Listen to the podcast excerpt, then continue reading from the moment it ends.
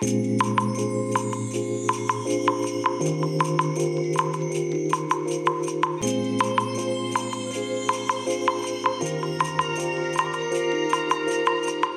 い、おはようございます。本日はですね、9月29日木曜日でございます。車の中の気温は22.9度ですね。えそれではね、本日も行ってまいりたいと思います。えーと、天気はですね、曇りですね。あの、台風、台風何号になるんですかね、もう分かんなくなっちゃいましたけども、なんかまたね、あの、日本海の、日本海じゃないよ、太平洋のね、えー南側ですかね、にあの、台風、ん？台風がなんかまた発生したらしくてですね、えーどうもこの週末ですかね、あの、台風がね、えー日本列島に、まあ、関東にね、接近してくるということみたいなんですけども、えーとね、今ね、そんなお話をしてましたら、フロントガラスにね、えー雨粒がね、ポタポタとつき始めてきました。雨が降ってきましたね。いやー、この2日間、あの、まあ、月曜日にね、頭痛が始まってからね、火曜日はもう頭痛でね、完全にね、一日死んでまして、えその影響でね、なんかね、昨日もね、ぐだぐだぐだぐだと過ごしてしまったんですけども、えっと、昨日の夜中ですね、あの、久しぶり、ほんと久しぶりですね。えっと、1年ぶりですね。ちょうど1年ぶりですね。前回公開したのが1年、ちょうど1年前でしたので、え YouTube の動画をね、本当に久しぶりにあの更新しました。え前回はね GoPro Hero 10のね動画だったんですけども、えー今回何をやったのかと言いますと,、えー、と火曜日にね GH6 パナソニックの GH6 ですねの、えー新しいファームウェアがね公開されまして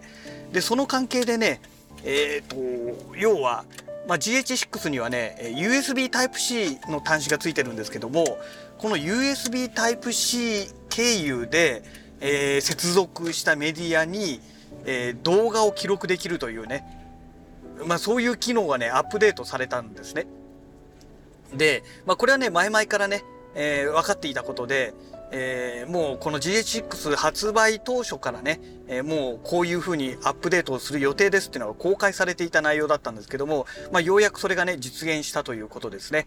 で今回はそれについて何をしたのかというと先日ね Amazon でセールがあったんですけどもあのーこのラジログでもね何回か1回2回1回ぐらい、えーお話ししてるかと思うんですけどもバッファローのあのいわゆる USB メモリーみたいなねすごいちっちゃいコンパクトな SSD、えーこれをね、えーセールで買ったんですね。でこれを要は GH6 で記録メディアとして使えたら最高にいいんじゃないかと。で SD カードで 1TB っていうとね結構な金額するじゃないですか。で SSD だと、まあ、通常であればねカメラであの動画の記録っていうのはできませんから今まで対応していたカメラといいますとブラックマジックのカメラだけだったんじゃないでしょうかねこの外部メディアに記録できるっていうのがね。でそれが、まあ、GH6 に対応しましたのでいやこれめちゃくちゃいいなということになったわけですよ。で今回購入しているこのバッファローのこの SSD なんですけど 1TB で重さが約 17g めちゃくちゃ軽いですよね。でこれはいいなと思ってたんですけどもそのテストをする前にこの Amazon のねレビューをね、まあ、買う前にね見ればよかったんですけどもあの見てなかったんですね。でよしじゃあそれを見ようかということで、えー見始めましたらいやーすごいことが書いてありまして、えー要はですねあのパソコンでね USB でこう接続してえデータをコピーしてるとかなりの高熱を持ってねでその書き込みスピードもすごく落ちるというようなことが書いてあったんですね。え、マジで？っていうね、まあそういうオチがついてまして、なんかね、レビューによってはね、80度ぐらいまで上がるって言うんですよ。80度まで上がっちゃったら、あのね、外側のこのね、ケースがプラスチックでできてますから、えーこのね、えー本体そのものがね、曲がっちゃうんじゃないの？歪んじゃうんじゃないの？っていうね、まあ感じもしたんですけども、まあそんなレビューもありまして、まあとにかくね、あのスピードがね、安定しないと。まあ安定しないというかもう落ちるということなんですね。で、この USB メモリじゃないよ。えっ、ー、と、SSD 調べましたら、えー、バッファローのね、ホームページで調べたら、ないんですよ。載ってないんですよ。で、型番でね、えー、検索しましたら出てきまして、あの、特定、えー、店舗向けの、えー、どうも商品ということでね、えー、そういうことが書かれていたんですね。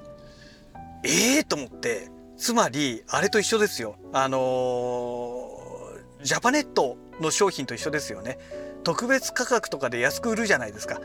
でそうすると通常の商品と同じ型番だと他の店舗との建前もあってもう商品そのものが違うんですよっていうふうにしてしまうことによって、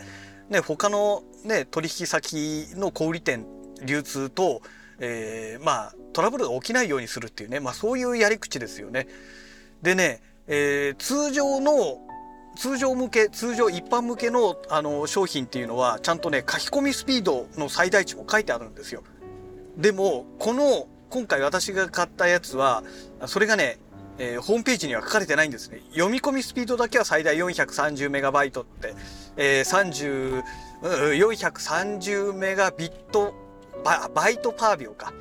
っていうことで書いてあるんですけども書き込みスピードは一切書いてなくてですね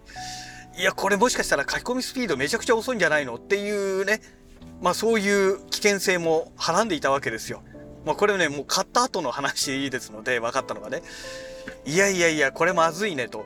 いうことでねまあ恐る恐る実は昨日それでねあのやってみたんですね。で、えー、GH6 のまずバッテリーをフル充電しましてでその状態でまあその前にですねえっ、ー、とカメラ本体でその SSD もフォーマットしてで接続してでもういつでもすぐ撮れるような状態にした上で、えー、GH6 じゃないよ GH4